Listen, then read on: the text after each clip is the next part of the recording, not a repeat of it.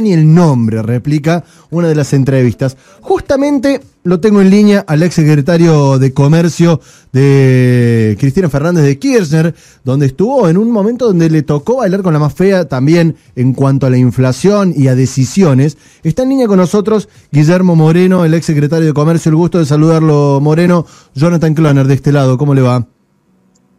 Ah, Jonathan, ¿cómo estás? Un placer hablar contigo. ¿eh? Bien, igualmente. Bueno, decía eh, que le tocó bailar también con una situación, no sé si es comparable con esta, pero los saltos inflacionarios estaban bien marcados cuando le tocó estar frente al, a la Secretaría de, Comercio.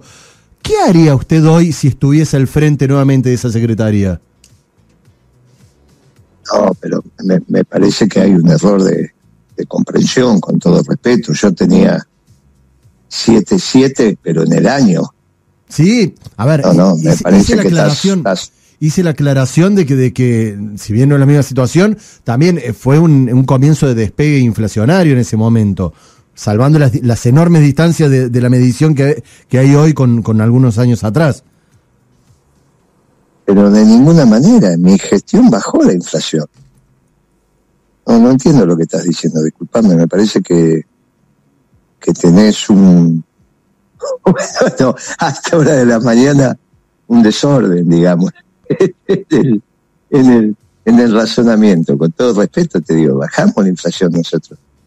Por eso me parece que estás confundido, te- me parece que no, amén de la- no, no, de- te, amén te del estoy, número te estoy propio. diciendo, escúchame, Sí. estoy diciendo que tuve 7-7 algunos años, en el año.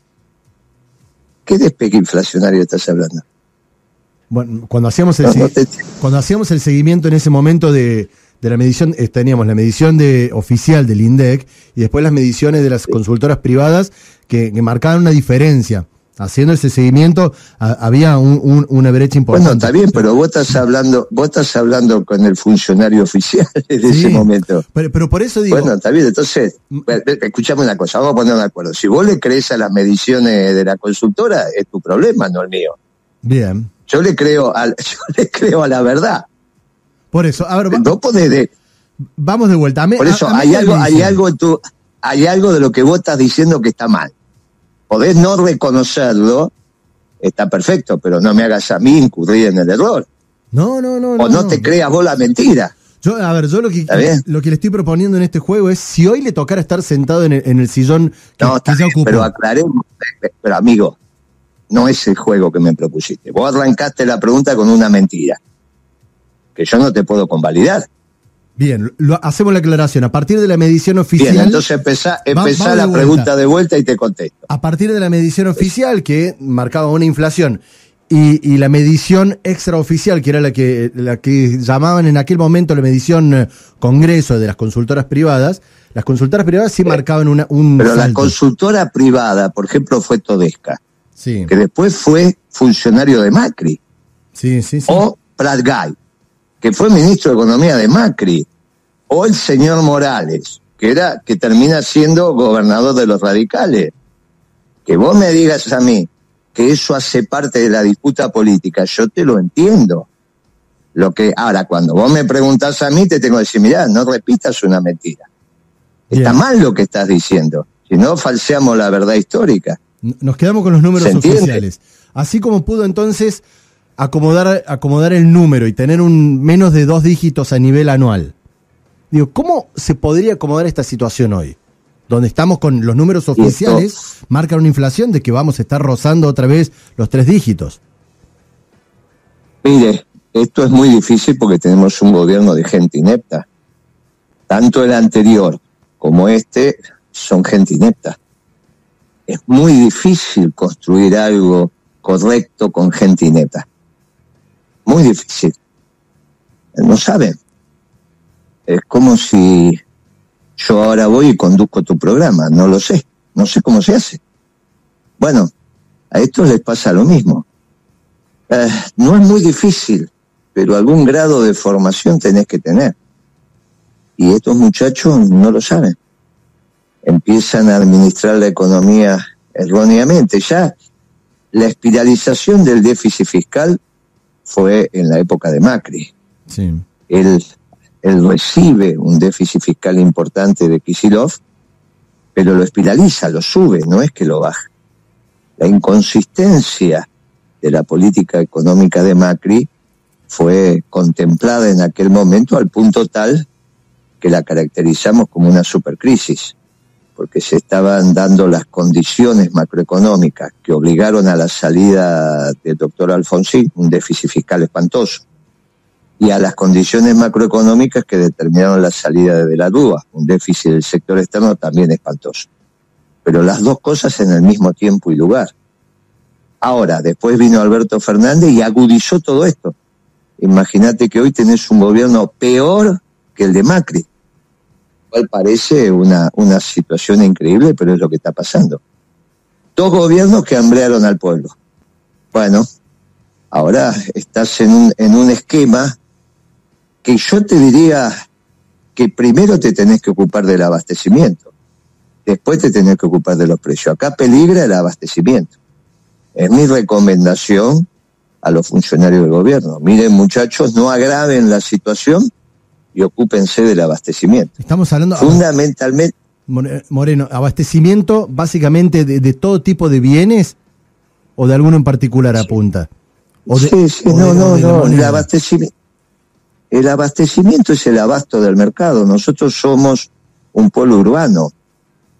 A vos te dicen, vos vas a vivir de tu trabajo, pero no es cierto. Por tu trabajo te dan plata y vos no comés plata. Claro. Tenés que ir al mercado y comprar los bienes. Esto que parece una obviedad, no es una obviedad, porque los fideos no son macho y hembra, que apagan la luz y se reproducen. Alguien los tiene que producir y te los tiene que llevar hasta la esquina de tu casa en el almacén. Bien, si vos no garantizás eso, no vas a tener los fideos. Totalmente. Te pongo el caso de los fideos por cualquier otra cosa. Entonces, lo primero que tenés que garantizar es el abasto del mercado. Porque a vos te pagan con plata para que vos puedas ir y comprar lo que a vos se te ocurra mientras esté. Si no está la mercadería, no compras nada. Está clarísimo. Tenés plata, igual no vas a satisfacer tus necesidades. Ahora, hoy el gobierno se tiene me, quiero enfocar un poquito en, esto que está, que está pasando. Digo, habla de, un gobierno de, ineptos, si no me equivoco, dijo esa palabra. Y digo, ¿esto se soluciona o...? Este y el anterior, te dije. Sí, sí, los dos. gobiernos, los dos, sí, sí. Digo, eh, ¿tiene alguna solución con un cambio de figuritas, con un cambio de nombres o no hay salida alguna? Ninguna, ninguna te digo, ninguna. Así como vos me interrumpís a mí, yo te interrumpo a vos. Ninguna. Esto no hay ninguna posibilidad de un cambio de figurita, que hay que hacer un cambio de régimen, de régimen dentro del sistema capitalista, de eso estamos hablando, ¿no? Pero así como está la cosa, esto no tiene ninguna solución. Tenés que empezar discutiendo el acuerdo con el Fondo Monetario, porque estuvo mal hecho técnicamente. Estuvo mal hecho. Eligieron un ministro de Economía que no tenía experiencia en estos temas, un hombre muy joven, no sabía, decían que era un experto en la negociación de, deuda y nunca había hecho un cheque en su vida, imagínate, o firmado un pagaré. No sé a qué llaman renegociar, ser experto en renegociación de deuda cuando, cuando nunca estuviste al frente de una empresa que ha tenido dificultades. Es, es ridículo esto, es ridículo. E, ese es, ese es el producto de pensar que el conocimiento es solo teórico. Es como que vos terminás tu curso de locutor o periodista y pensás que sos periodista. De ninguna manera. Un médico cuando termina y le dan el título, recién ahí empieza a ir a un hospital y tiene dos años de residencia. Y después de dos años dicen, bueno, usted está en condiciones de meterle mano a un paciente. ¿Está bien? Tal cual. Bueno, esto es lo mismo. Ahora, en economía es mucho más complejo. Todos los estándares internacionales, internacionales hablan de 15 años de transitar en el mercado para saber algo de economía.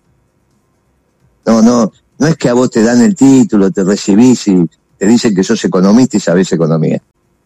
Los estándares internacionales hablan de 15 años, 15 años de transitar el mercado para entender algo, no para saber, para entender algo. Si vos no sabés la diferencia entre un remito y una factura, nunca compraste y vendiste, nunca tuviste una discusión con un delegado, no conocés la dirigencia sindical del país, no conocés a los dirigentes empresarios, ¿cómo vas a saber de economía en Argentina? Es un absurdo esto. Ahora, esto también es producto de ese desviacionismo, de pensar que el conocimiento es solo teórico. Ni siquiera escuchan al Papa cuando dicen que entre la teoría y la práctica siempre elegí la práctica. ¿Está bien? Imagínate que yo te digo ahora, mira, está este, este señor que tiene 25 años de hacer asado y este otro que se acaba de recibir en un curso teórico de cómo hacer un asado. ¿Vos quién elegís que te haga el asado? Es obvio. Bueno, en economía es lo mismo. ¿Está bien? Ahora, yo no tengo la culpa que Alberto Fernández haya dicho que eligió un gobierno de científicos. Imagínate vos, Poder Ejecutivo y dice que elige un gobierno de científicos, cuando el método científico de toma de decisiones es en mediano y largo plazo. Y vos tenés que tomar decisiones todos los días. Entonces trajeron un chico con ciertas notas académicas en alguna universidad extranjera que estaba haciendo las compras en Estados Unidos, lo pusieron acá al frente del Ministerio de Economía para solucionar la crisis más grave en la historia de la Argentina. Guillermo, mirando al accionar del presidente, leí algunos recortes de, una entrevista que tuvo en las últimas horas y, creo coincidir en esto de que ve terminado el gobierno de Fernández. Digo, en estos meses que vienen hasta las pasos, hasta las elecciones generales, ¿Cómo, ¿Cómo se sobrelleva? Eh, eh, ¿Sería una respuesta, un adelantamiento de las elecciones, un adelantamiento de la entrega de mandato? No hay tiempo, no, no hay tiempo. Eso era el año pasado, o era en el año 18 con Macri. En el año 18, abril del 19, habría que haber hecho lo que vos estás diciendo. Ahora ya no hay tiempo. Ahora no tenés tiempo. Ahora me parece a mí, yo sugerí ayer, que lo que hay que hacer es convocar a todos los candidatos a presidente que han decidido serlo y los que pretendan serlo, y tienen todo el derecho, y hacer una, una reunión que permita consensuar una propuesta ante el Fondo Monetario Internacional que es por donde hay que empezar. vos tenés que ocuparte del abastecimiento del mercado. Esto es muy delicado. Las mejores inteligencias que hay en el país se tienen que ocupar del abastecimiento. Esto no es una palabra menor, es una palabra que no está en la jerga popular porque siempre vas a un almacén y encontrás los productos, pero no llegan ahí por arte de gracia. Y en un país como el nuestro... La economía... No me interrumpas, si no estamos hablando de una cosa delicada. No me interrumpa, te pido por favor. No me interrumpa. Es una cosa delicada. Que llegue los productos a la esquina de tu casa es una cosa muy delicada. Eso es la economía. Por lo tanto, las mejores inteligencias de la Argentina abocadas a garantizar el abastecimiento en la esquina de todas las casas del país, en los supermercados, en los supermercados, que esté la mercadería. Con eso garantizado, que es obviamente algunos días de trabajo y entender cómo esto es, las mismas inteligencias en cabeza de los que pretenden conducir los destinos del país, consensuar una propuesta para rediscutir el contrato marco con el Fondo Monetario Internacional. Eso significa que cada candidato tiene que poner con precisión arriba de la mesa de dónde piensa que va a salir la plata para honrar los compromisos de la deuda. No se puede dejar de honrar los compromisos de la deuda. Las deudas están para cumplirse. Ahora, hay varias maneras de cumplir la deuda. Vos tendrás un candidato a presidente que dice que la deuda la tienen que pagar los jubilados, los pensionados, los empleados públicos, los trabajadores. Otro dirá los tiene que pagar los comerciantes. Bueno, yo tengo mi propuesta, que la hemos escrito con el grupo de economistas peronistas hace más de ocho meses. En junio del año pasado la presentamos, que es el plan económico peronista, y ahí está expresado con precisión de dónde tiene que salir la plata en el corto plazo para honrar los compromisos de la deuda. No hay un presupuesto de pensar que no se puede pagar la deuda. Eso es una tontería, eso es una propuesta infantil. ¿Está bien? Porque el Fondo Monetario Internacional son todos los países del mundo, incluido Argentina, pero bueno, en este caso la Argentina sería el creador. O sea, sería Argentina contra el resto del mundo. Un absurdo total. En el momento que vos declares el default al Fondo Monetario, no tenés ningún tipo de crédito comercial ni la posibilidad de que te venden, ni incluso en el sector privado. Están diciendo cualquier cosa. Obviamente eso no se da. por eso esto no se da, esto no se da de un día para otro, pero en el lapso de algunos meses terminas así. Esto es un absurdo, sos Corea del Norte. Y nadie va a pretender que Argentina se transforme en Corea del Norte. Pero tampoco es lógico pensar, como dice algún candidato a presidente, que vas a pagar con la que es diputado actualmente, que vas a pagar con la sangre y la sed de los argentinos. Porque hay muchos sectores de los argentinos que no le podés sacar un dólar. ¿Está bien? Es una realidad. Entonces, esto es imprescindible. Ya no hay posibilidades de adelantar las elecciones, podés adelantarla a 15 días, pero esto es ridículo. También hay que, cumplir con los plazos legales. No, no, no cambia. No cambia. Por lo tanto, lo que tenés que hacer es consensuar desde las, responsabilidades políticas, aquellos presentes y los futuros, y que hagan la propuesta de cara al sol, con la televisión enfocándote. El que quiere ver ese programa ve y si no, ve otro programa. Pero con la televisión pública, con una discusión pública de cara al sol, para que no nos mintamos. Moreno. Y entonces, sí. ¿Le puedo consultar eh, algunos, a ver, eh, casi a modo de ping-pong, algunos nombres que están dando vuelta de candidatos a ver una, en una línea, una opinión? Por caso, el gobernador de Córdoba, Juan Schiaretti, ¿qué le parece como candidato? Una muy, una muy buena persona. Muy, muy compañero, una muy buena persona. Una persona eficiente, así que me parece un muy buen candidato. ¿Cree que podría tener el acompañamiento del justicialismo tradicional?